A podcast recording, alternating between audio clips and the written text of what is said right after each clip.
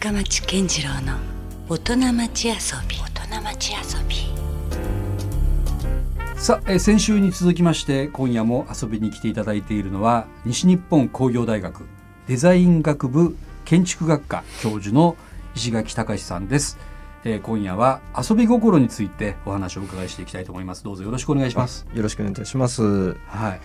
まあ先週はねあの、まあお仕事としてどういうことされてらっしゃるのかと。はい。いうところで、まあいろんなまあデザイン全般アイデアコンペにも常に、うん。えー参画しながらはい。で学生たちともまあ一緒にプロジェクトを作ったりしていきながら、うん。そして、えー、慶畜というエリアではね、はい。えーヒノキとクラスプロジェクトはい。のようなこともされていらっしゃいますし、うんえーまあ、ご本もですね、うんえー建築模型アイデア図鑑という形で出版もされていらっしゃるという非常にこうね、はい。えーまあ、領域が非常にこう、まあ、シームレスというか、うん。そういうようなことさえ感じるようなお話でしたけども、うんどうでしょうかね、まあ、だからはい今夜は遊び心ということで言いますと、はいもう根幹的な話ですよねある意味ね石垣高橋さんにとすって、ね。うん、うん。なんか。どういうふうにこう作られていったのか的なはい。ところだと思うんですけど、はい。そうですね。うん基本なんか好きなことをやってるものの、うん。まあ、集まりが、まあ、今日紹介するうん。ものなので、好きなどういうところからその発想って生まれるんですか、ああそうですね、うん。それはあの前回も言ったそのアイディアコンペだとか、はい。デザインコンペやってる中でお題がやっぱあった方がうん。生まれやすい。両方あると思いますね、うん。うん。そういう場合もありますしなんかふと思いついてうんうん、そういう場合もあるわけですね。そうですね、うん。別に。半々ぐらいな。あ誰も求められてないけど 自分から生まれ出てくるものもはい。あると。はい、うん。ほとんど求められてないですね。まあ、大学の仕事も、うん。まあ教えることも、まあ、まあ依頼されてるというかちゃんちゃあんと、まあ一応そこもねお仕事っちゃはい。そ。れは仕事だという求められている仕切り分。けをしてますが、うん。うん。これから話すものの多くは、勝手にやってるもの。おそれは聞きたいですね。どういうことがありますそうですね。なんかどっから話していいのかっていう。ものもあるんですね。はい、散漫なところに。ば。いやもう何でもありでいいですよそうで今日は。あのーうん。僕がこうちょっと前回の話とはい。引っ掛けてですね、うん。今一番推してるのが、はい。パズルパズルですね。ちょっとなんか街地図みたいなおっしゃる通りようなものがはい、目の前にあってパズルとは思えないんですけど一はい。瞬。うん。これはあの旅するパズルはいって称したシリーズで、はい。これまさに前回のお話の小樽運河ですね、はい。で小樽運河が今半分埋め立てられてるんですけれども、はい。この埋め立て前の姿を想像してほしいのでうん。え昔の地図をもとに昔の街を組み立てていくっていう形式のパズルになります。はい。え、具体的には具体的にはですねはい、これがですね厚紙のようなものが。あそうです。厚紙に、にしかも上から俯瞰した、ねはい。街のよくあるなんていうんですかねあのはい、建築のそうですね。あのというか。都市模型みたいな感じになるんですけども、ねうんはい。あのこういうふうにこう地図をレーザーで、はい。えー印刷してるというかですね焼いてるんですけども、うんあのもう一枚こうピースのシートがあって、はい。例えばあこの建物はここだなっていうんでこう一個ずつこう切り離してねこの2枚を重ねていくと何かちょっとこのピースだけこうカあピースだけ？ッターで切り取ってうん。プラスあのあれですよね。つけていくあのいわゆるよくあるプラモデルか。あプラモデルね。プラモデルのなんか部品をあそうですそうです。取るような。そうですこうカッターでちょっとつながっていって、はい。それをこう切り取って、はい。建物のピースをうん。地図に、まあ、貼っていくっていうだけなんですよね。はでそれを繰り返すとこう、うん。小樽のこい、うん、う1981年のこう昔立体の的になってる。はい。うん。姿がうん。立ち現れるだろうということで、えーなんかミニチュア版ジオラマというかねそうですね、なんか。こういう都市シリーズみたいなものうん。を作ろうということが、まあ、最近あの一番楽しくやってる遊びあこれは確かにここまで完成しこれ完成ですか？これ一応完成なんですね。ものを見るとね何かやっぱこの立体感がよりこう、ねはい。リアルに迫ってきますよね街の絵としてね。はい、反響はどうですかこれ、反響はですね、うん。あの最初はですね、うん。北海道新聞っていうこう地元の新聞に載せてもらったので最初はドーンとこはう売れたんですけども、はい。まあうん。今はちょこちょこみたいな感じ、いだんだんこうちょっと収収束気味な。うん、ですね。でこういうのうを、まあ半ば自分でうん。作って、うん。まあ、自分で投資してっていうか自分のお金で作って、自分ではい。こう、まあ、売るというか、うん。まあ、うちの奥さんがやってることなんですけども。あそうなんですか、はい、奥様もこういうことが専門のお仕事なんですか？そうです。まあ、そうん、まあ主婦なんですけどももともとこういうのが好きなので、うんうん。まあ、この作り物っていう名前でやってるんですけども、うん。この活動自体は彼女の、まあ、メインでやってる仕事で僕はそれに乗ってるみたいなところ家内工業的なあまさに。プ、ロジェクトなんですねはい、自分たちで作ってみたいなところはありますね。へはい、えそうなんですよね。でこれおを、うおうはい、これをですね、あの小倉でもやったらどうなんだみたいな話でお作ったのがこれまたより本。格的な感じになってますね 昨日もういたですよこれそうですね。でこの辺はあの例の単が一番、旦過市場はこれはえっとモノレーい。ル？モノレールです。そうおっしゃる通りですね。おーでじゃあこっちは小倉ですかねこっちはっていう言い方もあれですけどおっしゃる通りです。はい。これは。はかなり本格的ですね。そうですね。これは高さも表現してたりするので、うんうん。より立体的な都市に見えるっていうんでですね、やってますが。おー。えはい。これもさっきのパズルの延長なんですか？でこれをうん。売りたい売りたいというかこう商品化したいなとは思ってますが、うん。まあさすがにちょっと小倉であの自費でやるわけにいかいかずというかちょっと体力的に厳しいものがあるあというところで、もなんかね学校とかとこうタイアップできないのかななんか、ね、そうなんですよね。けんそれこそこうちゃんと仕事というか研究ベースみたいにやればいいなと。ね、はい。できそうな感じもしますけどね、あとは、はい。これはちゃんと商品化になりそうですがこれ小倉城ってやつですああ小倉城ですね。はい。これは、はい。あのちゃんとこう販売もいただくようなお話にもなって、これ何分の何ぐらいなんですか？これはですね何分の何だっけな。かなりちっちゃめですよね。あちっちゃいちっちゃいですよ、うん。でこれ小倉城でこう車がこううん、重ねることで表現できて、うんうんうん。ここにこう天守が乗るっていうんでこれまだ試作なんで。まだ試作段階で、はい、こおういうのをこう割と盛んに、おはいやなんかね地元の人からも喜ばれるし、なんか観光客からも案外もしかしたら、そうですね。はい。人気が出そうなはい。だからこ。うまああのプレゼントして、うん。そこの町に行った心地になってもらったりだとかですね、そういう意味合いでこうたこれ多少なんか建築学科教授の香りがしますね。ありがとうございます。遊びとはいえ、そうでなんかね、すそうです。そうです。そこが生かされてる感じはしますね。まさにそうそうですね、うんでさっきから気になってるんですけど、はい。左腕についてるあペンポケットですね。これなんですかこれ？あのなんかね、はい。これはなかなかラベラのようなはいこれ革でできた、これはラジオで表現するのはなかなか難しいんです説明してもらっていいですか？けれ。ども、はい、なんですか？あの建築のこう現場とか行くと、はい。うん。作業する方の作業着に、はい。うん。まあ、大体左腕だと思うんですけども、うん、あのペンをあ入れる。刺すとかありますよね、はい。ペンポケットだと思うんですけど、はい。それがついてると。うん。で僕もあの現場管理とはいかしてた時に、うんあのみんな職人さんとかもこうペンを出す仕草があれ結構便利じゃないですか実用的だしね。便利だし僕は勝手にかっこいいと思ってて。ああなるほシュッど、てこおう引き用具出してシュッてやるんですね。うんで普段のまた例えばですけどスーツとか着てても、うん。そういうペンポケットがあれば、うん。まあかっこいいんじゃないかうん。という単純な思いでですね、はい、ペンポケットだけの、まあ、筆記用具入れお。ホルスター。それを独立させてあそうですそうです。作ったんですね。作ったっていうのがあって、これもまあ勝手に作って。勝手に作って。はい。はい。でこれはあの東京にある建築のはい。ギャラリーがあってですね、JA ギャラリーさんですけど、うん。そういうところでうん、扱っていただいてこちらの評判は？これはですね、うん。実はすごく評判がいいんですよ。あら？おう。あの街歩いててもみんな見るし。もうたいや僕も確かにこう気になりましたよねでこれいいわねって、うん。あの言ってくださる方もいて、うん。であこれは売れるぞと思ったんですけど、はい。いけど売れないパターンいな なんでやなんでやろこれ多みん分ないいと思ってるのに？これ一個も売れてないと思うんですよね。なんですかねこれ 一個も売れてないってちょっと由々しき事態ですよねなかなか。そうですね。うちの奥さんが当然お金出してえもう僕が大赤字じゃないですか。てもらってこんなん作ったらって言ってるだけなんですけどそれをちゃんと川屋さんが作る。なんか出し方とかそのストーリー的なあれかななんかもしかしたら。そうだと思います。ねだからこれファッションアイテムと思えば意外と若い人でも？そうですそうです。なんか意外とあるかなっていう人もいるかもしれないですしね。ううん。ん。でまあここういうのも実はそうだ。こういうのも作ったりおっとまたなんかあのいわゆるこうなんだ？とペンとか。西部劇じゃないけども。そうそうそうそう。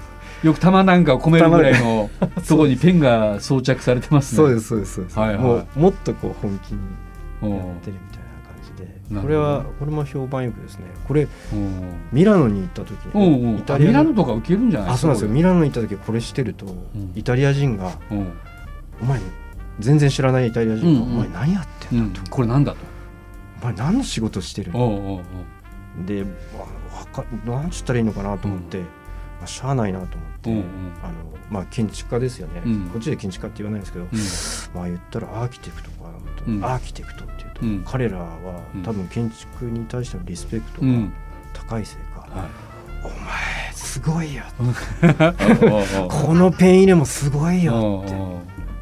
ジーニアスみたいななんおかジーニアス英語いやまあまあ天才と扱われたわけですね。雰囲気的には。はそんなまあちょっとリップ大リスペクトじゃないですか。ありながらなんですけど、はい。それで気をよくして、うんうん満を持して、はいえー日本でうん。出してるんですがけれども一個も多分売れたっていう話を聞かないんですよね。はい、これが不思議なぐらいなるほど。そういうことってやっぱあるんですね。自分がなんか 思いが熱くて作ったとしてもそうですね。全く世間は見向きもしてくれないという。多分なんか遊びの本当こうん。う流儀なのかそういう考え方なんでしょうけど基本的に自分が満足すればいいと思ってやっちゃってるところがあるので、まあまさに本当は今日のテーマですよ。ね。遊び続けてるんですね。そうですね。そこはね。うん、で、うん。売れなくてもなんかそんなに落胆もしてない自分もいて。うんで落胆してるのはうちの奥さんだけみたいな形式が。落胆した方がいいんじゃないですか？もうちょっと。そうなんですよね、うん。そこでこう悔しくないから 別になんかそうです同じことをまた繰り返してしそうまそう同じこと繰り返していってこれから出すもののほとんどもなんか、うんやっぱちょっとは狙いましょうよ。せっかくだって労力と時間とねね。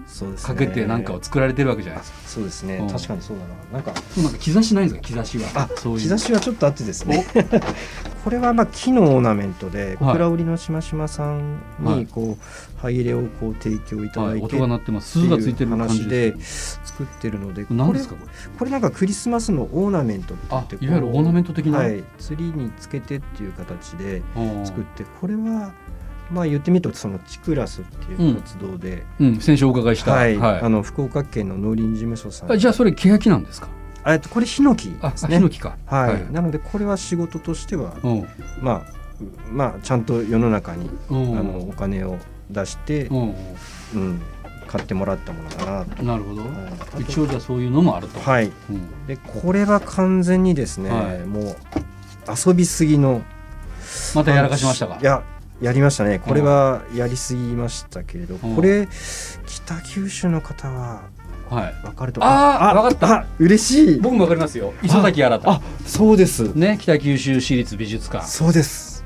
これ見てわかった。がですねあの何でしたっけ？丘の上の双眼鏡はい、なんていうニックネームがあるっていううので。ん、、他の上にありますもんね、はい、勝手にですね、はい。こういうあじゃあ双眼鏡ならこううん双眼鏡なりに、おうおうおうおうできてきた。まあ、ここまではいいんですけども、はいはい。ちゃんとこうつけられるようにしようっていうんうんで、うん。これ昔あの東映映画祭りみたいなのに行くと、はい。なんかお面みたいなのもらったりとかこんなここにこうゴムをつけてですね。おうおうで今やりませんけど、うんうん。ここうつけれるようになってね。なるほど。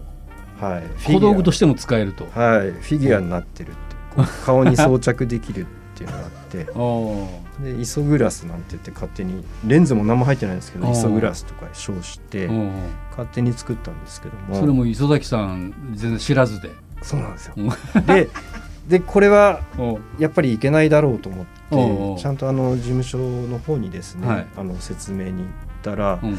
私やっぱ本当に大建築家って素晴らしいなと思うけど、あのうん。まあいいいんじゃないですかね、というようなお墨付きもいただいて。いただいて、うん。でさらにその先にこう磯崎先生のそうん。のパーティーかなんかがあった時の,、はい。あの引き出物なんかにも使っえてー、めっちゃ気に入ってもらってるじゃないですか。多分そうだと思うんですけど、ねそれはなんかねとても嬉しくああこれだってもう要するに美術館のなんかグはい。ッズ売り場で売っててもいいですよね、あの売っていただいてるようですねただあんまりやっぱりこっちも。全然評判はよろしくないいやどうなんでしょうね。磯崎さんにご自身には気に入ってもらえたけど。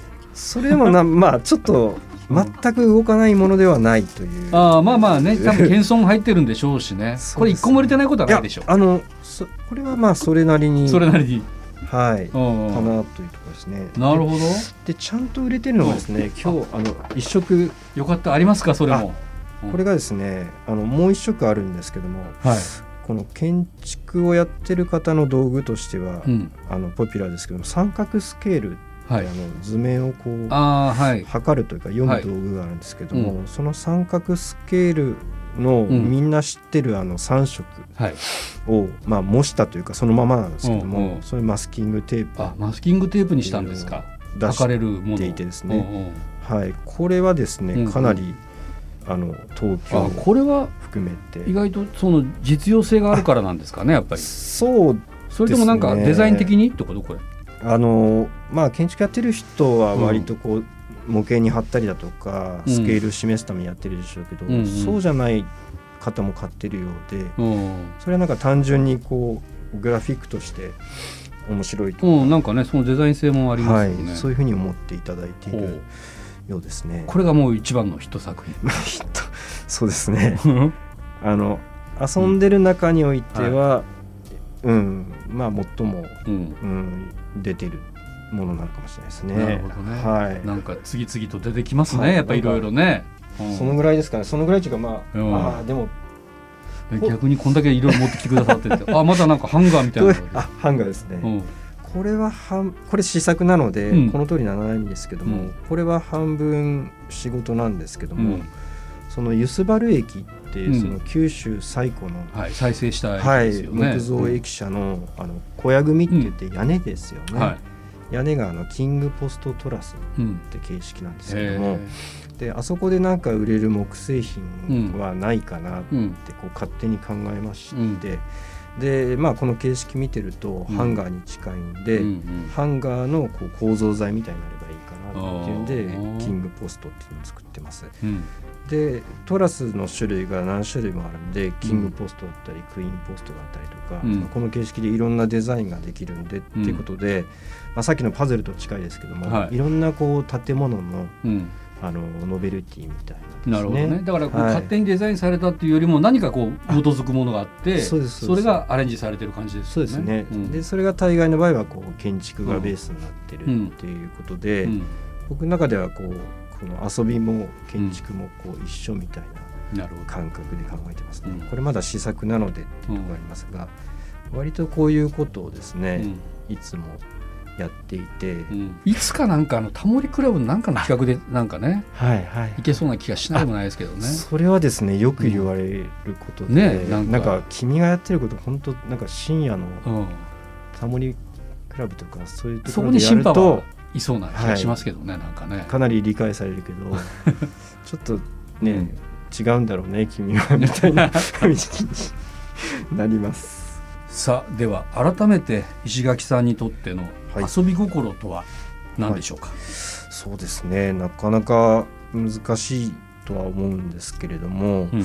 まあ僕にとってはそのお金とかですね、うん。そういうものに案外結びつかずにですね、うん。こう自分が作ってるものもそうですけれども、うん。なんかこう自己満足とかですね、楽しいとかですね、なんかそういう中だけでこうやっていってるようなうん。ものが遊びなんだなというふうに思っています。はい、はい、まあでもねそれですよね要ははい、別に何かこう人から強要されるところに遊びっていうのがあるわけではなくて、そうですね。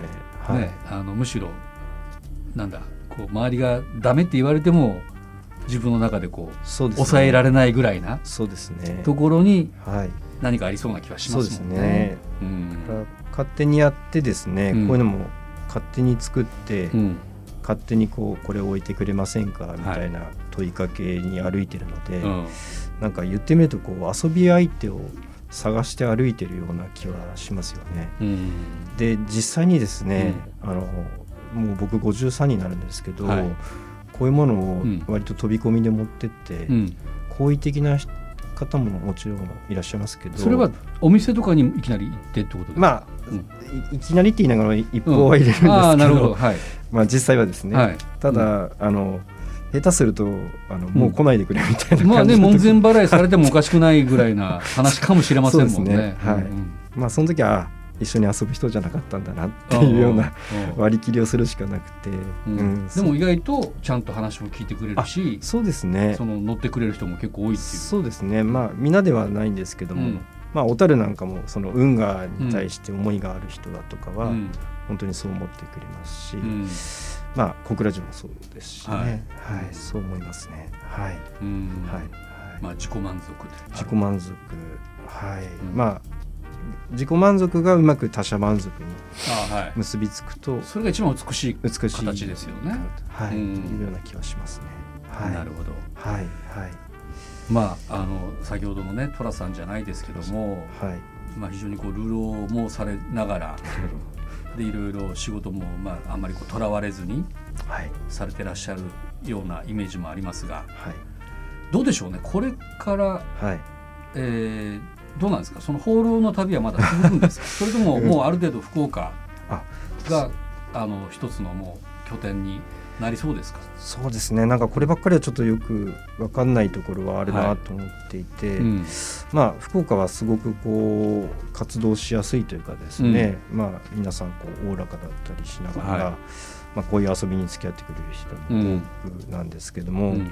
なんかこればっかりはですね、うん。なんか皆さん同じようなお話かもしれませんけどこう自分の実家がうん。違うところにあると、まあ戻ってこいだの戻ってくるなの、まあ、いろんな話がありながら、うん。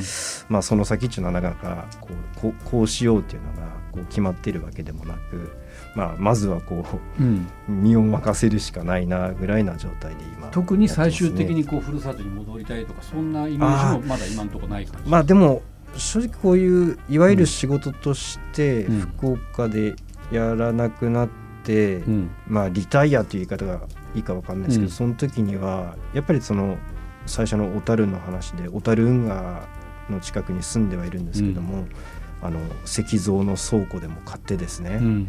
なかなかないんですけども、まあ、そこにこうしんみりとですね、うん。そこでコンペやったりもの作ったり、うん。文章を書いたりして過ごしたいなみたいなイメージはちょっとありますね。まあねやはりこう その石垣さんのアイデンティティをこう形成したそうですとこだったりもするわけでしょうしね。そうですね、うんなんか柄にもなくそういうのをちょっと考えるようにうん。少しずつなってきましたね。うん。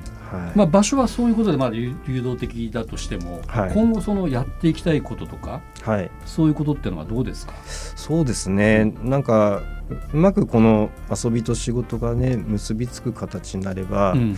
一番いいなとは思ってますね。うん。で、まあ、今後も多分淡々と同じようなことをうん続けるんだろうなというふうには思っていて、うん。まあ、特にこの設計競技地アイデアコンペだとかですねデザインコンペみたいなものは、まあ、今後もやりたいなと。あとはこういう活動になるこうきっかけを与えてくれたうん。のが、あのー今旧大になりましたけど芸工大出身のはい、先輩、設計事務所時代の先輩だったり、おーなるほど、えーまあ、その方の後輩だったりって大体3人ぐらいで活動してるので、うんうん。えードロっていうチームなんですけれどもドロ。ドロ。うん。泥っていうのはあの土の泥そうなんですよね、うんうん。でもともとはなんかドローイングヘッズとかいうちょっとかっこいい名前がついてたんですけども、かっこいなんか50近くなってこんな泥臭いことずっとやってるんだっていうことで、もう泥でいいよっていう話になって、はい、で何のマスコミにも出るわけでもなく、勝手にコンペだけやってる、まあう。ん3人っていうことなんですけども、うんうんまあ、今後もそのスタンスで多分やっていくんだろうなとどっかでだからめちゃくちゃこうスポットが当たる可能性もありますよね。うー今後。んそうなんですかね。ね。なかなかあの今までの商品もそうですけど、うんそのスポットがどこにあるかが分かんないしかね。スポットの当て方が分かんないいね。いやまあ確かにもともとそのヒット商品をなんか作ろうとかっていうことではない。もう全くないし、でもむしろそういう方がねあの時代が実はこうはい。ピタッとこそううか合ってくる時も来るかもしれませんしね。そうですね。こればっかりはもうはい。分かんないですからね。そうですね。ただこういうのやってる時はなんか自己陶酔みたいなものがある時もあってですね、うん。これすっごいみんな好きだと思うなとか。まあ、まあそれでいいですよね。ね。ね。うん、結果はちょっとまだわかりませんけど、そうですね。そのはい。まず自分がしっかりそこで、これいけるんじゃないかなとかね、うんうん。喜んでもらえるんじゃないかな。とはい。思えることがまずね、そうですね。とですもんね。はい。うん。でそれをまあ続けていきたいなというふうには、はい、なるほど。考えてます。うん。はい。じゃあまだまだちょっと今後どうなるかは、はもう予断が許さない予断がい。許さない。という感じの、はい。展開になりそうですね待ったない状態。うんはい。そうですね。なるほどね。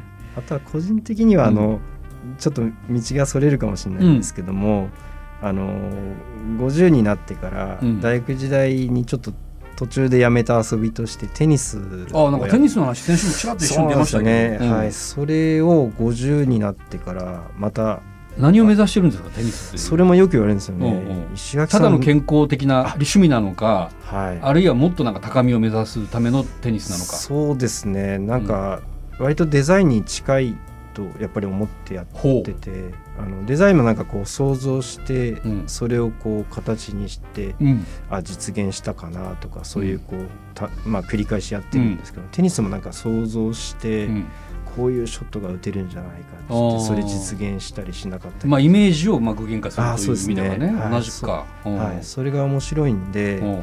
まあ、デザインとかの一つとしてうん。テニスをこう並行してやり続けたいなと思ってますね。うん。でその結果こう、まあ、試合にも出てるんですけども、うん。まあ、試合で勝って、えーまあ、これはゲームとしてうん。ポイント取って、うん。えーなんかランキングなんかにもうん乗ったりすると、まあ、それはそれで楽しいだろうなと思っていて、今一応その50歳以上のですね、はい。ベテランテニスっていうのにう。ん挑戦してますね。なるほど。まあなかなかハードなスポーツであることは間違いないですからね。そうですね。うん。ただトレーニングするとなんかまだまだいけんじゃないか俺と。じゃあそう試合とかも結構出てるんですか？出てます。あの博多の森でですね、はい。はい。やってますけどうんも、はい、どうですか？いやこの間つい1週間前にやった試合は割と惜しかったですけど、ん。実はまだ1回も勝ったことがなくてですね。勝ったことがないんですけどえそれもともと学生の頃からやってたんですか？やってたんですよ。あ大学うんうん。2年ぐらいまであの運動部でうん。割と真剣にやずってたんですっとテニスやってたんですか？もう中学生ぐらいから。はえっ、とね高校ぐらいから、うん。まああの小樽の港の近くに住んでたんで、うんうん。もう倉庫で壁打ちをしてたああなるほど。環境もばいいですね。そうですね。で大学入ってからちゃんとやりだして、うんうんはでまあ建築学科って結構ん。大学で忙しいっていうか、い。うん。割と、うん。まあ、勉強というか模型作ったりなんだりうん。大変だったので、うん。一回ちょ中断したんですけども、50になってあ改めて始めたんです、そうですね。50急にやるとうん。あやっぱ面白いなと。はいうんでもう今割と真剣あにやってますね。なんだったらもうテニスラケットもデザインあしますか？そうなんですよ。そうん。のテニスラケットのコンペもウィルソンさんで募集してるんですか？募集しててですねそれは2年前かな。もう真剣にやりましたけどねいつも以上に真剣に取り組んだんですけおどうダメでしたでねか まあさ世界のコンペだしな。そうですね。惜しかった。それができたら錦織圭さんがそれを使うっていうわあそれは夢ががありますね。すごいなと思ってやったんですけどお。残念ながらそれは。うんまああれもいろいろまあ規制というかいろいろねそうですね。力学的なこともしっかりですね。全て兼ね備えた上でのコンペでしょうからね、そうですね。ルールあってですね。なるほど。はい、はい、まあでも果敢には果敢に。挑戦をしてるわけですね、そうですね。素晴らしいです。は楽しく、はい。はい。やってます、まあ、はい。これからもねそういった意味では、はい。どこでまた石垣隆さんの名前がねいや出てくるか、かということでちょっと注目していきたいと思います、はい、ありがとうございます、い、やなかなかねやっぱりこう遊び心がうん。基本的にないとうん、デザインなんてやっぱ生まれないのかなあはい、ということもなんか改めてねうん、思うようなお話でしたね。そうですね皆さんにはですね、うん。あの先週にもご紹介した本「建築模型アイデア図鑑」身近な材料で作る83の方法というね、えー昨年出版された本、まあ、これはあのアマゾンをはじめいろんな出、うん。あの書店でも購入できる一冊だと思います。これはねあの本当になんか物を作る人が好きな人だったら、うん。いろんなアイデアが溢れてますよね。そうですね、まさにこうミニチュアな。遊び心でですね、読んでもらえるとすごくいいなと思います、確かに、はい。これこそ遊び心あふれる、そうですね、うん、一冊だとも思い思いますのはい、ではい。ね、、ありがとうござい。よかったらぜひチェックしてみてください、はい、さあということで、まあ、2週にわたってですね、はい、いありがとうございました。ありがとうございます。はい、これからもぜひまた、はい。あの何かトピックあったら、はい、ちょっと報告あ、お待ちしてますんで。はい、ありがとうございよろます。しくお願いします。よろしくお願いします。はい、ということで西日本工業大学デザイン学部建築学科教授の石垣隆さんでした。どうもありがとうございました。はい、ありがとうございました。Love FM Podcast. ラブ f m のホームページではポッドキャストを配信中スマートフォンやオーディオプレイヤーを使えばいつでもどこでもラブ f m が楽しめますラブ FM.co.jp にアクセスしてくださいね Love FM Podcast.